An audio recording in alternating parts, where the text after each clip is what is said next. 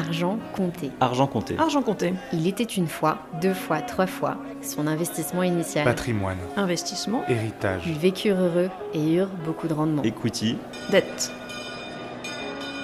Bonjour, je suis Caroline Lameau et je vous présente Argent compté, un podcast qui vise à vous raconter toutes les facettes du patrimoine, de l'investissement et de l'épargne, avec une approche décomplexée pour enfin s'intéresser à son argent sans peur et sans tabou.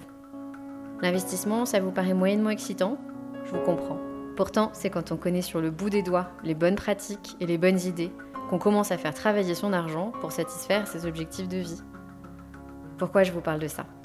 Parce que j'ai créé il y a 8 ans une plateforme d'investissement d'un nouveau genre, Anaxago. L'idée était de donner accès à l'investissement dans des opportunités uniques et performantes pour tout le monde. Huit ans plus tard, nous avons plus de 100 000 membres investisseurs et presque autant de conseils donnés et d'interrogations racontées. Le point commun La peur de se tromper, de perdre son argent ou encore de rater des occasions en or. C'est pour ça que je lance Argent Compté, parce qu'il est temps de changer et de lever tabous et angoisses pour vous livrer à la fois les conseils des meilleurs experts, leurs meilleures pratiques et leurs bonnes idées, mais aussi explorer les biais cognitifs et les craintes liées de tout temps à l'argent.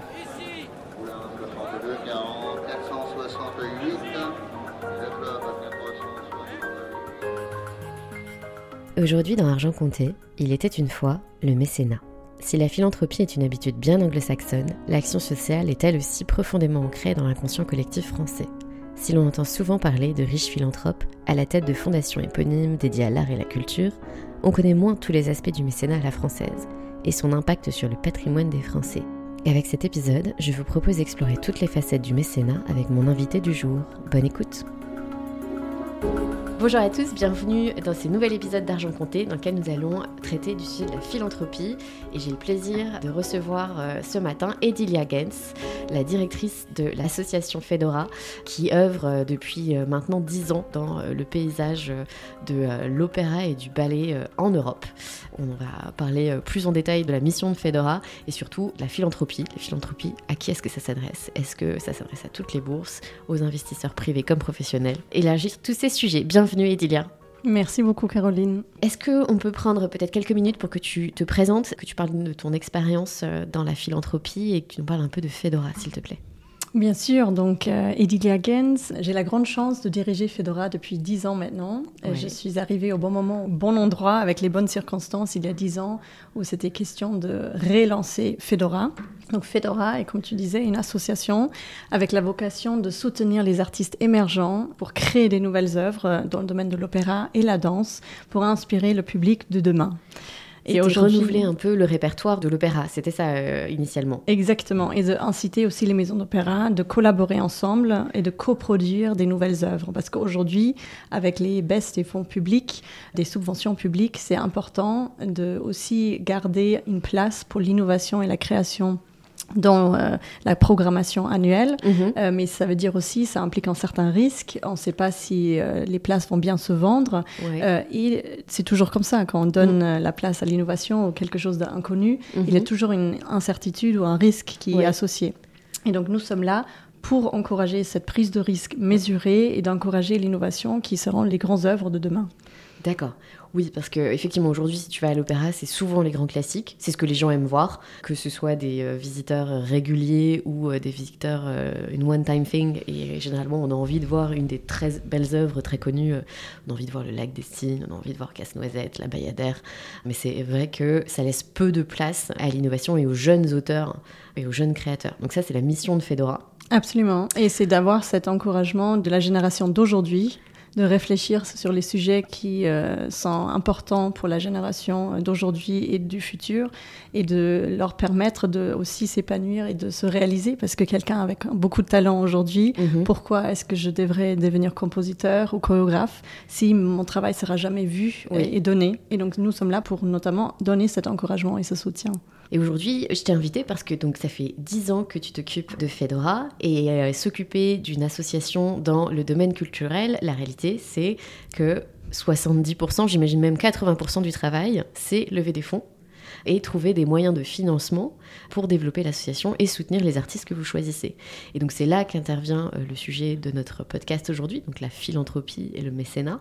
Peut-être est-ce qu'on peut commencer par définir ce que sont la philanthropie et le mécénat et quelle est la différence entre les deux Alors, donc, tout à fait, euh, dans mon travail euh, quotidien, euh, le cœur du travail, c'est la générosité et de trouver la clé à la générosité des gens, Mhm. c'est-à-dire de trouver aussi le projet, la bonne personne, le bon moment pour créer une collaboration qui porte fruit. Et donc, quand on parle du, aujourd'hui du mécénat, la philanthropie, c'est l'acte de faire des dons, c'est la générosité, et c'est pas seulement un don financier, mais aussi du temps, de Oui. compétences qu'on puisse aussi mettre à disposition d'une association ou des gens qui ont besoin. Mhm. Et dans le travail du mécénat, il y a aussi la nuance entre le sponsoring et le mécénat, c'est-à-dire c'est aussi une implication sur la déduction fiscale et euh, aussi sur euh, les contreparties qui y sont associées, parce qu'il y a aussi des entreprises qui font des dons en nature, par exemple, et aussi dans le cadre des conventions de mécénat, il y a aussi la possibilité de bénéficier de contreparties dans la limite euh, définie, euh,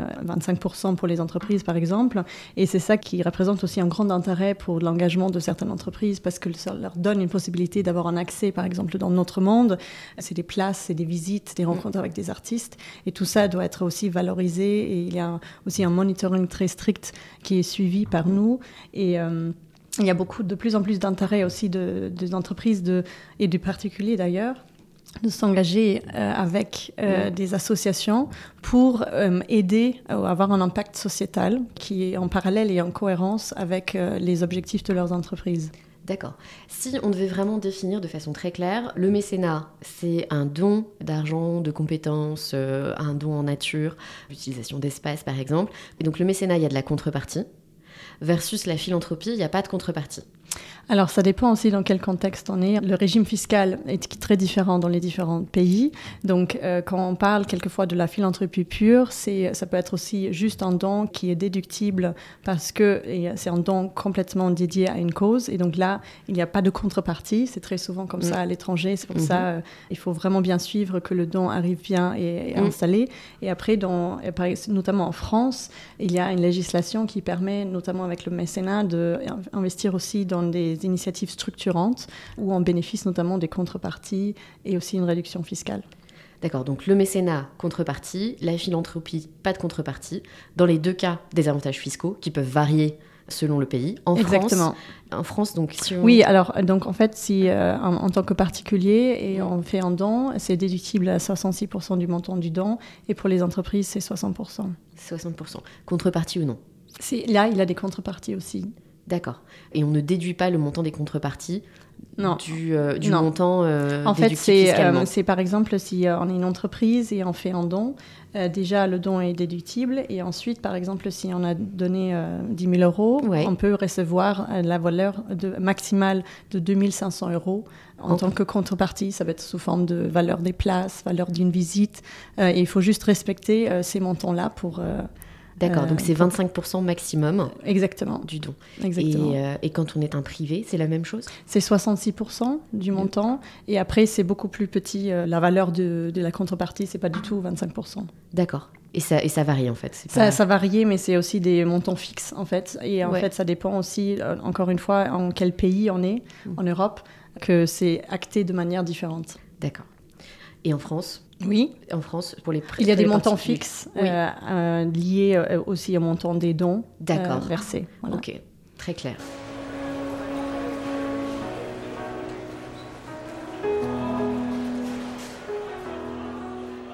Tu parlais du mécénat d'entreprise. Mhm. Aujourd'hui, quelle est à peu près la répartition entre les mécènes, on va dire professionnels, euh, donc les entreprises qui font acte de philanthropie ou de mécénat, versus les mécènes privés? Alors euh, aujourd'hui, quand on regarde la France, il y a une générosité de 7,5 milliards d'euros qui sont donnés euh, sous Tous forme les de tous les ans. Et un peu plus de la moitié, c'est les particuliers. Ah oui, Euh, oui, et le reste, c'est les entreprises. Donc en fait, c'est quand même un grand engagement et il y a 5,5 millions de foyers qui font des dons en France. D'accord. Donc c'est un peu moins de 10% des Français, des foyers, euh, Exactement, donc peut-être plus parce que c'est les foyers, c'est pas le nombre Oui. de personnes. exactement. Ok. Et après, ce qui est très intéressant, c'est de voir aussi que euh, on parle toujours du don euh, financier, Mhm. mais après, il faut non plus négliger qu'il y a 22 millions de personnes par an qui sont engagées de manière bénévole dans les structures et dont 5 millions qui sont engagés euh, chaque semaine. Qui font quelque chose de leur temps libre pour aider euh, d'autres personnes qui ont un impact sociétal. Donc c'est assez impressionnant et c'est aussi un marché qui crée aussi de, l'emploi. Il y a à peu près 2 millions d'emplois dans le secteur à but non lucratif créés en France grâce à des structures associatives. D'accord. Ok, donc oui, effectivement, ça fait, parce qu'on on, parle d'argent, parce que c'est un peu l'objet du, du, du, podcast, -hmm. mais euh, on peut effectivement entrer dans la philanthropie et le mécénat par la porte de euh, j'apporte mes compétences, mon travail, mais euh, je me rends disponible un certain nombre d'heures. Moi, je me rappelle quand on s'est rencontrés il y a une dizaine d'années, qu'au moment où tu. Non, on s'est rencontrés il y a plus longtemps, mais quand tu as commencé à, à, à, travailler sur Fedora après ton stage à la ROP c'est ça. Mm -hmm. Tu m'avais expliqué que en fait la, la France pas qu'on était en retard, mais que la France, les associations, le milieu culturel français reposaient beaucoup moins que le milieu culturel anglo-saxon sur les dons privés. Je crois qu'il y avait un ratio qui était énorme, c'est-à-dire qu'aux États-Unis, c'était 80% de dons privés qui finançaient des institutions comme le Met ou euh, l'Opéra de New York versus 20% de fonds publics.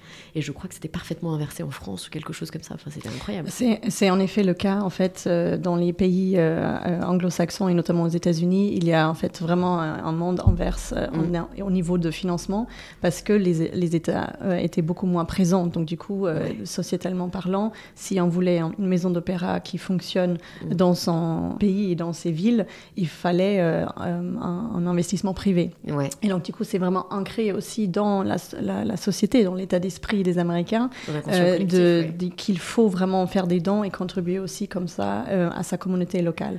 Et en fait, on a constaté euh, exactement ce que tu viens de dire, c'est que ça veut dire que le, la présence des dons privés sont mmh. beaucoup plus élevées aux États-Unis vis-à-vis mmh. en Europe. Et en Europe, on parle maintenant de plus en plus euh, d'un modèle de trois tiers, c'est-à-dire pour les maisons d'opéra, un tiers de financement d'État, un tiers de financement par la billetterie et un tiers par les dons et la philanthropie. Et en fait, euh, il y a encore une fois, il y a une grande différence entre les différents pays. Il y a mmh. certains États où les subventions publiques sont encore très présentes, heureusement, mmh. par exemple en Allemagne où ça peut représenter jusqu'à 80% encore okay. des budgets annuels de, des, des institutions culturelles. Mais on voit une tendance que ces moyens publics, malheureusement, sont en baisse constante et donc du coup les maisons d'opéra et les euh, dirigeants de ces institutions sont forcés à réfléchir à, à, la définition de leur modèle économique et de trouver de nouveaux moyens pour trouver des fonds. Et donc du coup il y a de plus en plus aussi un modèle qui se développe dans la direction anglo-saxonne. Voilà. Oui, je me rappelle que c'était vraiment ça il y a dix ans, l'enjeu. Euh, je me rappelle d'avoir entendu le, le, le, responsable, euh, je ne me rappelle plus de son titre. Jean-Yves Castel, directeur ça. de l'Europe. Voilà, je me souviens bien de son nom, mais je ne me rappelle plus de son titre. Qui disait en fait le gros enjeu des dix prochaines années, ça va être de euh, faire évoluer notre modèle de financement. Alors j'imagine que ça là, ça y est, on a 10 ans de.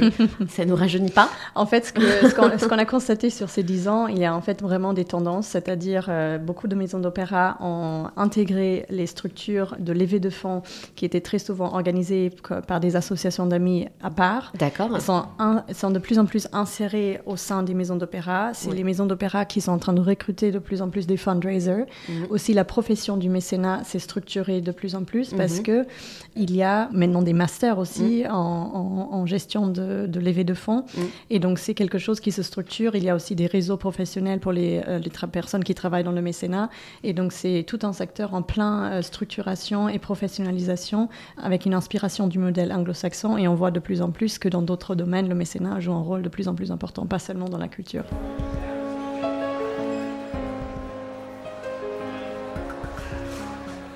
Donc c'était effectivement ma question suivante. Là, on parle beaucoup de culture, mais je voulais moi savoir à peu près quels étaient les secteurs adressés par le mécénat et la philanthropie euh, en France. Oui, alors en France, euh, beaucoup de soutien va au secteur social, oui. euh, au secteur culturel, patrimoine, et en troisième, euh, l'éducation. Donc premier social, culturel, culture, patrimoine, et ensuite l'éducation. D'accord. Et l'éducation euh... C'est tout ce qui est euh, accompagnement de jeunes, par exemple dans leur scolarité. Ça peut être aussi euh, pour des personnes qui ont du mal dans l'apprentissage. Donc c'est aussi des, des, projets sociétals, de l'inclusion sociale. Donc c'est très euh, connecté dans ce domaine-là. Ok, hyper intéressant. Donc euh, toi aujourd'hui, est-ce que le mécénat, est-ce que ça s'adresse à toutes les bourses? Alors, j'adore ta question. Parce que ma réponse, pour moi, c'est pas une question de bourse, mais c'est une question d'état d'esprit. Ouais. Euh, Je trouve que la philanthropie ou l'acte de faire Mhm. un don de son temps, de ses compétences, de son, son argent, c'est une philosophie et une, une façon de penser, c'est-à-dire de comment est-ce que je peux me rendre utile pour ma société, en dehors de ma propre profession et de ma propre vie euh, Mm. euh, personnelle, comment est-ce que je peux contribuer à aider quelqu'un qui a peut-être pas autant de chance? Que Mm. moi ou qui peut bénéficier euh, d'un conseil ou d'un geste de mon attention ou de mon écoute, ce qui lui permettra de ensuite prendre son envol et d'atteindre ses rêves.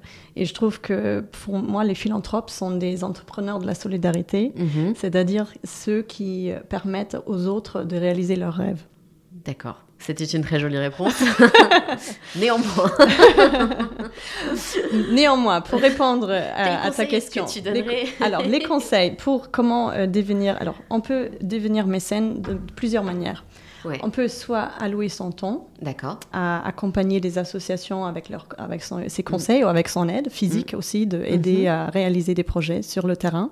Si on n'a pas vraiment le temps pour euh, se déplacer et faire euh, ce travail-là, Si on a trois enfants, par exemple. on peut par exemple passer un moment à- par téléphone ou pas dans la relecture de quelque chose. Si on est par exemple avocat à titre pro bono, de Ouais. relire des contrats qui peuvent ensuite euh, permettre à l'association de lever des fonds Mhm. ou de cadrer euh, un travail qu'ils font. On peut aussi par exemple dans le domaine du coaching, c'est des personnes qui ont une expertise de accompagner des professionnels, de accompagner ceux qui n'ont pas les moyens de se permettre euh, de financer un tel coaching, mais qui est un investissement dans leur Mm. capacité pour grandir après. Euh, une autre chose, c'est de réfléchir quels sont les sujets qui sont importants euh, pour toi, par exemple, Mhm.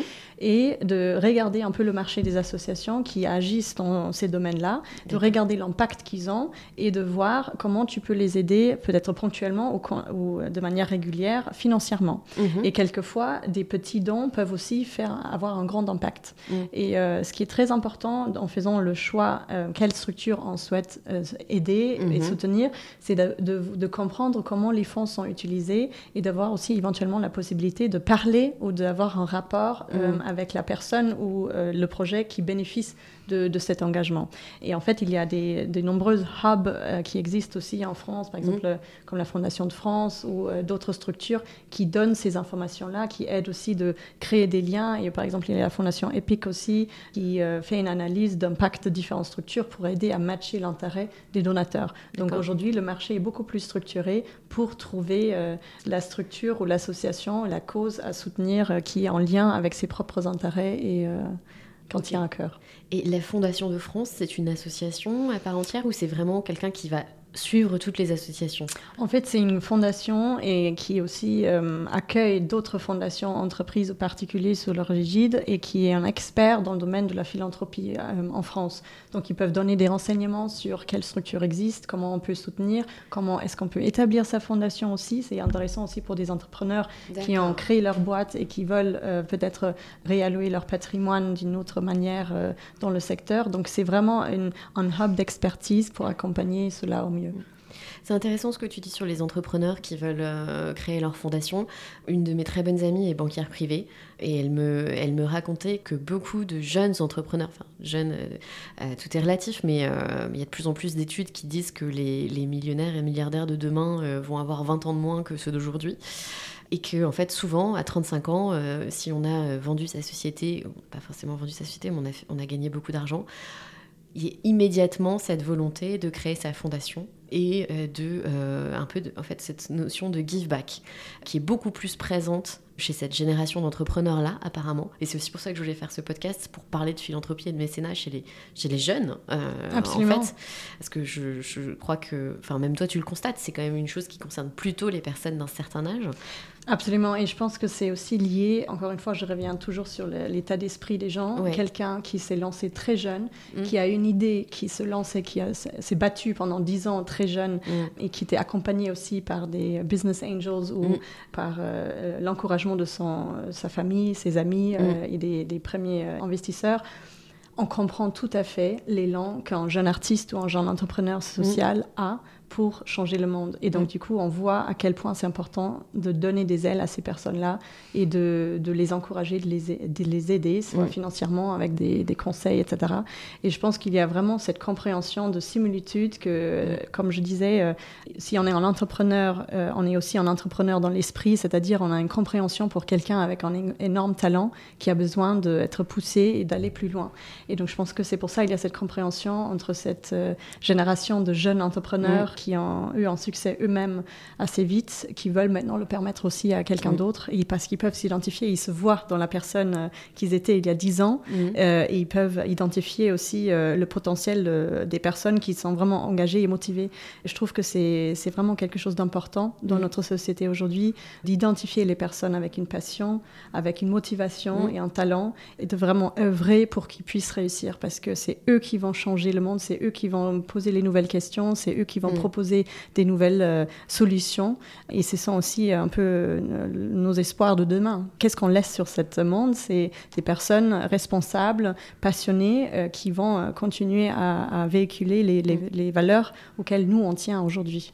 Oui, et puis à plus petite échelle, euh, enfin plus petite échelle, à échelle plus vaste, c'est-à-dire qu'il y, a, il y a ceux qui vont changer le monde de demain et puis il y a ceux qui ont besoin d'aide juste pour avoir une, une vie décente. Je suis pas tellement étonnée, tu vois, que le troisième poste de, de don en France, ce soit l'éducation, parce que tu sens qu'il y a un, un besoin de, de recréer une égalité des chances dans ce secteur-là qui est essentiel. Moi, si demain je devais me, me- me tourner vers des causes à soutenir, c'est vrai que la première, c'était plutôt la culture, l'opéra.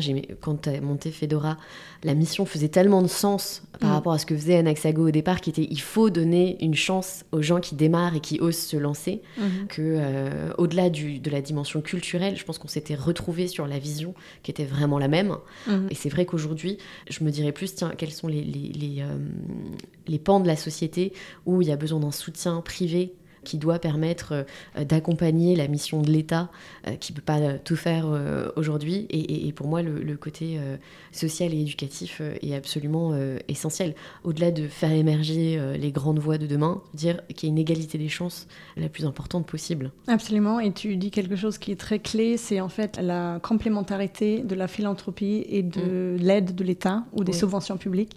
Et nous, on le voit aussi chez Fedora, euh, on a commencé en tant que structure euh, complètement euh, privée.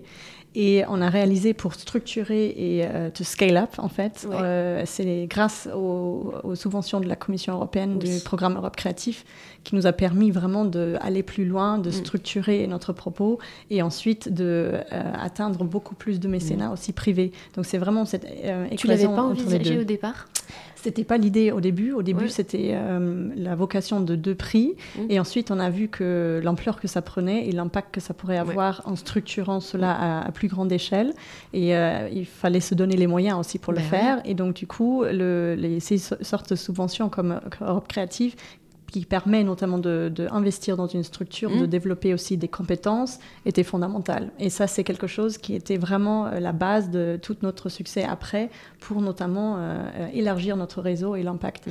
Et je trouve qu'il y a une vraie complémentarité dans les aides euh, qui sont versées par différents Mm. donateurs, soit privés, publics, aussi euh, fondations. Mm. Chacun a une différente notion de l'impact qui...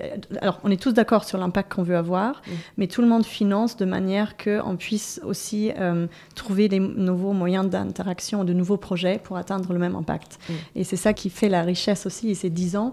Euh, en fait, euh, créer des partenariats comme nous, on a fait il y a Mm. dix ans, c'était toujours une question de, de moments, de projets. Mhm. Et on, on voit aussi, il y a différents mécènes qui nous ont rejoints à différents moments dans Ouais. la croissance de notre structure, qui faisait sens à ce moment-là.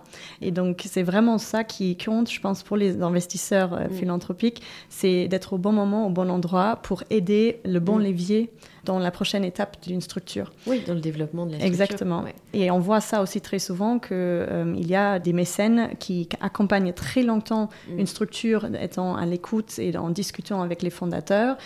Et ils attendent le bon moment pour agir parce qu'ils savent qu'à ce moment-là, leur don va faire une énorme différence. Et euh, on a eu la chance d'avoir des, des- des personnes comme ça qui nous ont accompagnés, Mhm. qui ont compris l'enjeu et qui, en- au moment donné, par exemple en, en plein Covid, où Mm. c'était quand même très très très difficile pour notre secteur, comme tu puisses imaginer, le Mm. spectacle vivant, c'était à genoux euh, Mm. comme tout, tout autre secteur, mais c'était aussi euh, priver des personnes qui ont un talent fou de exercer leur, euh, leur passion passion, leur talent, et qui était vraiment une, euh, un moment clé où on a pu euh, vraiment euh, compter sur la fidélité et le soutien de mes scènes qui sont arrivés au bon moment. Oui, bien sûr. Bah, le secteur était en état de, mort cérébrale, hein, le, le, spectacle vivant, parce que c'est je crois que c'est le, ce sont les, salles de spectacle qui ont réouvert en dernier. Euh. Absolument. C'est vrai qu'on a tendance à l'oublier. J'ai écouté une, une, émission de radio ce week-end euh, où une, jeune femme euh, racontait l'écriture de son livre au cours du premier confinement. Et dans des boîtes comme les nôtres, pareil, il y a eu une, grosse angoisse de se dire est-ce qu'on va sortir? Et surtout, en fait, on sait qu'il va y avoir un moment où on va sortir de ce truc-là, mais comment est-ce qu'on va en sortir et à quoi va ressembler le monde derrière? Absolument. Et, et je pense qu'on se disait qu'on n'oublierait jamais et en fait, on, oublie un peu, on a tous un peu repris notre ancien rythme. Et, euh, Oui, mais ça nous a aussi montré qu'il y a des nouvelles euh, manières d'agir, de, de, s'organiser, son travail et de, de, trouver des nouvelles solutions. Et donc, en fait, moi, j'étais très surprise par la volonté de beaucoup de maisons d'opéra de d'identifier des nouvelles méthodes de travail et de ne mm. pas se résilier devant euh, le, le fait qu'on ne peut pas se réunir. Et là, par exemple, il y a une nouvelle initiative qu'on a lancée après Covid, mm. ce qu'ils appellent Next Stage, c'est-à-dire ah les questions qu'on se pose sur comment innover les méthodes de travail et mm. comment créer des nouvelles conditions pour l'innovation d'émerger sur scène. Et donc, c'est toute une initiative qui est complémentaire au prix Fedora, qui célèbre l'innovation sur scène.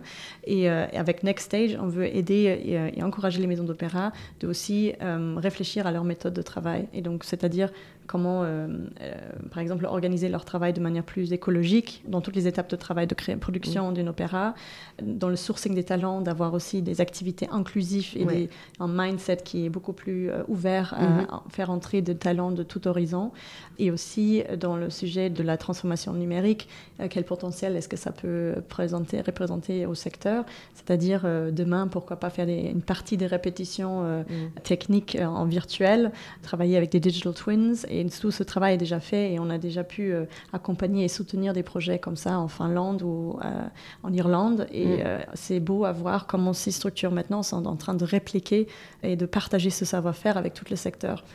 Donc c'est aussi quelque chose où je vois toujours le côté positif dans mm. toute cette problématique-là, comment un secteur est tellement force de proposition et que peut mm.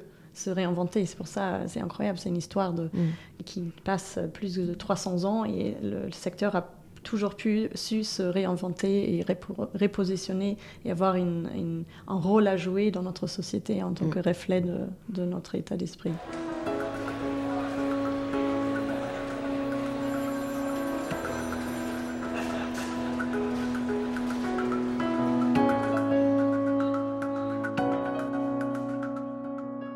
Merci en tout cas pour ce large tour euh, d'horizon. On a appris plein plein de choses.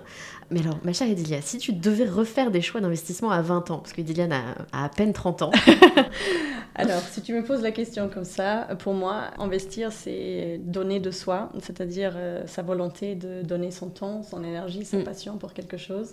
Et euh, si je me mettrais à, ma place il y a dix ans qu'on était à Londres ensemble au cours euh, euh, à l'époque, et pour prendre ma décision de, mm. de, me lancer dans la culture, c'est avec 100% euh, de sûreté que je, je me mm. relancerai dans cette même aventure. Et, euh, tu t'étais posé la même question il y a 10 ans Tu t'es dit... Euh, en fait, il y a des moments où tu te poses la, la question, par exemple, est-ce que tu suis ta passion ou mm. la chose qui fait peut-être plus sécurisée dans un certain sens, surtout quand tu sors des écoles de commerce et j'avais toujours une passion profonde pour le spectacle vivant, notamment la danse. Ouais. Et je voulais toujours apporter mon soutien à ce magnifique euh, forme d'art, pas du tout sur scène et dans le domaine artistique, mais en, renfort euh, administratif. D'accord. Et euh, je ferai exactement le même choix et de, dévouer mon temps à aider ceux qui ont le talent pour mm. nous inspirer. Parce que ça peut changer une vie d'aller voir un spectacle et ça peut te donner des idées, ça peut te donner du recul.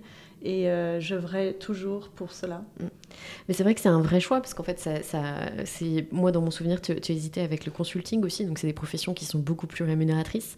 Donc c'est euh, c'est un choix délibéré de se dire, ok, j'ai la possibilité de prendre cette décision, et donc je consacre ma vie à quelque chose de plus grand. C'est ça, mais après, c'est aussi une façon de réfléchir à comment peut-on avoir tout Ouais. Et c'est-à-dire, euh, finalement, oui, j'ai pris la décision euh, de, de me lancer dans le domaine Ouais. culturel sur un projet qui venait de naître et de renaître et Mm. qu'il fallait complètement rétablir. Et les derniers dix ans, c'était une belle aventure et c'était vraiment. euh, et là, on a plein de projets à venir. Et en fait, ce qui est beau à voir aussi, c'est que quand tu fais ton choix avec une sincérité et tu le fais en être complètement honnête avec toi-même et avec tes interlocuteurs, ils vont le respecter et ils m'ont même trouvé des moyens de collaborer avec toi. Et maintenant, dix ans plus tard, euh, on Mm. travaille notamment avec euh, des cabinets comme euh, Carney, euh, Oui. où je travaillais à l'époque aussi, pour qui sont maintenant mécènes de notre prix euh, digital parce que ça fait sens. C'est complètement cohérent aussi avec leur dimension et leur, euh, leur travail. Et on a, on a su créer quelque chose ensemble pour le secteur euh, du spectacle vivant. Donc ça permet aussi de créer des liens avec les secteurs qui Mm. sont peut-être en dehors de ce secteur, mais qui voient des liens de valeur très étroites. Et, et c'est ça qui est aussi toujours très inspirant. Je me souviens au tout début, en démarrant avec notre président qui a l'idée de créer ces prix, M. Jérôme-François Isnis, c'est la confiance de, de certaines personnes clés et des institutions Mhm. qui sont des venture philanthropists, qui Mm. croient à une idée, à une vision et qui sont prêtes à s'engager Mhm. et qui résulte dans une fidélité euh, de 10 ans. Là, par exemple, la maison Van Cleef et Arpels n'a jamais Mhm. quitté euh, d'être à nos côtés. Et Nicolas Boss, qui est même dans notre euh, conseil d'administration, qui œuvre aussi à nos côtés pour euh, développer euh, la danse et de la rendre plus accessible et, et de, qui a tout à fait compris l'importance de la créativité qui inspire notre quotidien. Et, Qu'est-ce que c'est un venture philanthropiste? c'est quelqu'un qui s'engage à, au- à très très très au début pour lancer et démarrer quelque chose et qui voit aussi un impact à long terme. Et euh, quelqu'un qui est aussi complètement dans ce mindset, euh, c'est Stéphane Aguropoulos, qui est le fondateur de The Silver Company, Mm. qui euh, est maintenant notre nouveau mécène du prix euh, lyrique, Mm. parce qu'il croit profondément au fait que dès qu'il y a une idée forte, Mm. reconnue par les experts, elle a le droit de percer, elle doit percer et il faut investir. Et donc c'est tout le, le principe de notre concours des prix, c'est de investir en amont de la réussite. Bien sûr. Donc on accompagne les projets un à deux ans avant qu'ils arrivent sur scène. Et donc c'est tout ce processus d'accompagnement en amont qui euh, est très important pour, pour les artistes et les Mm. institutions et qui permet en même temps aussi au grand public de découvrir ce que ça veut dire de créer un opéra euh, ou De A à Z, ouais. de A à Z, parce que Ou ça prend ballet, du temps. oui, euh, le- au moment où je suis assise dans Mm. mon fauteuil Mm. à l'opéra, Mm. euh, ça veut dire qu'il y a trois ans avant que Du travail, ouais. il y avait déjà du travail, euh, il y avait la composition à faire, il y a des, des, des- des milliers des accords à faire entre toutes les parties hein, qui sont euh, inclus dans le process de création. Et très souvent, on arrive à la fin en tant que spectateur en voyant la perfection, Mm. mais en fait, il y a un travail de, euh, incroyable derrière les coulisses. Oui. Et c'est ça qu'on veut rendre aussi euh, plus visible au sein de notre concours qui est unique comme ça et qui est aujourd'hui considéré comme le premier concours mondial pour la création dans le domaine de l'opéra et la danse.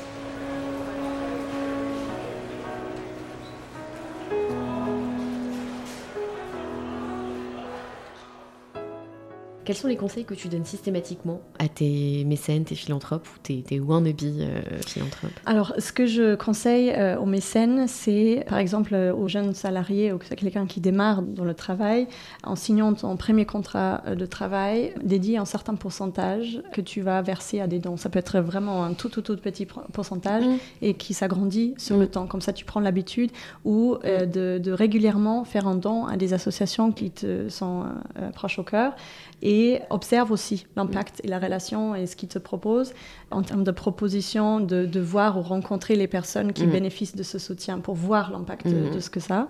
Et il faut surtout dédier aussi un peu de temps de, de comprendre aussi l'enjeu. Euh, je pense que c'est très valorisant d'avoir un échange avec quelqu'un qui est en train de œuvrer pour changer quelque chose. Par exemple, un de nos mécènes, euh, euh, Carlara International, qui est un cabinet d'avocats qui accompagne notre prix pour l'éducation, est très engagé et euh, leurs associés participent par exemple au moment clé pendant notre concours pour écouter par exemple les discussions du jury qui font l'évaluation des projets Mhm. ou qui vient à l'annonce des nominés.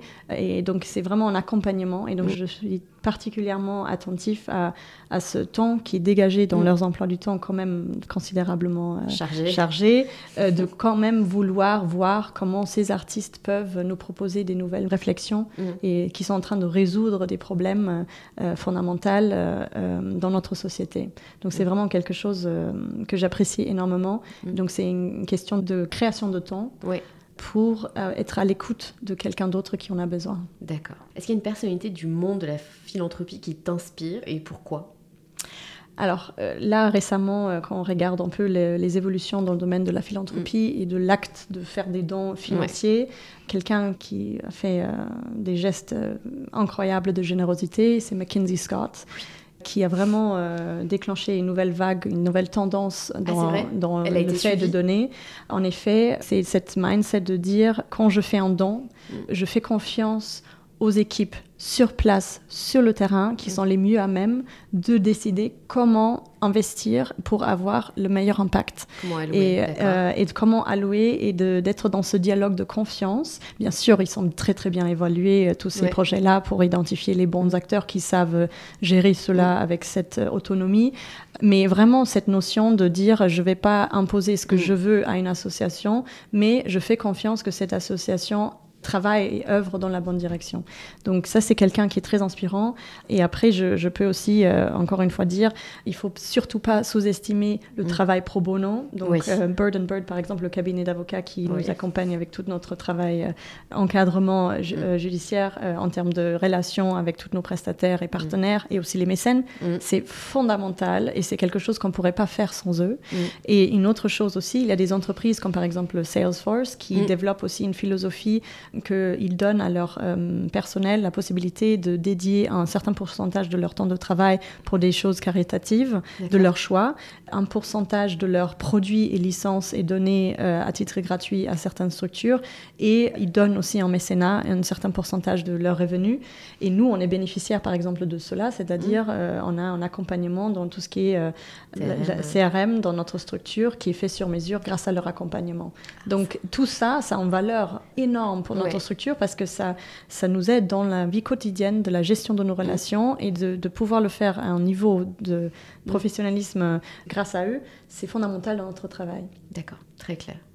Je crois qu'on a bien fait le tour. Pour ceux d'entre nous qui aimeraient aller plus loin dans la problématique abordée aujourd'hui, est-ce qu'il y a des ressources que tu conseilles et que tu recommandes? Euh, alors, ce que je conseille, si on veut avoir plus de renseignements sur comment faire des dons, quelles structures existent, euh, la mm. Fondation de France est un bon véhicule en France pour le faire. Si on souhaite euh, regarder un peu ce qui se passe à échelle européenne, le Transnational Giving Europe est très important. En fait, c'est un réseau de fondations privées qui aident à la circulation des dons transfrontaliers. Donc, si on est en France, on est, souhaiterait aider ou financer une structure à l'étranger, c'est tout à fait possible et c'est eux qui facilitent les transactions des dons pour qu'ils arrivent bien au bon endroit avec mhm. l'impact euh, souhaité. Et bien sûr, en fonction de ces euh, zones d'intérêt, quelqu'un qui est passionné d'opéra la danse, du spectacle mhm. vivant, peut nous appeler pour avoir tous les renseignements euh, possibles, parce que mhm. nous, on est là pour notamment donner des conseils comment aider la culture et aider les talents d'aujourd'hui de nous inspirer demain. Et on peut regarder en fonction de son endroit. sur notre site, on, a toutes les, on a plus de 100 maisons d'opéra qui sont membres de Fedora. Euh, ici à Paris aussi, euh, partout en France et aussi à l'étranger. Et donc on peut aller voir et découvrir ce qui est proposé localement dans sa mm. ville de, mm. où, on, travaille, où on habite. Et là, par exemple, à Paris, il y a des, beaucoup de maisons d'opéra qui ont des propositions géniales aussi pour les personnes plus jeunes, mm. à l'Opéra de Paris ou par exemple le Théâtre des Champs-Élysées, qui font un travail incroyable pour notamment attirer ce nouveau public et qui proposent aussi vraiment un accès privilégié avec par exemple les avant-premières pour les jeunes euh, pour avoir ah oui, c'est génial ça. Exactement. Bon, super. Merci beaucoup, Edilia. Merci à toi. Merci à tous d'avoir écouté ce nouvel épisode euh, d'Argent Compté et je vous dis à très bientôt pour une prochaine interview.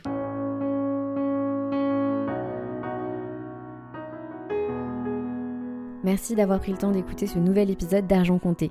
Si vous avez aimé, n'hésitez pas à me le dire en laissant une note sur Apple Podcast, ça nous aide beaucoup.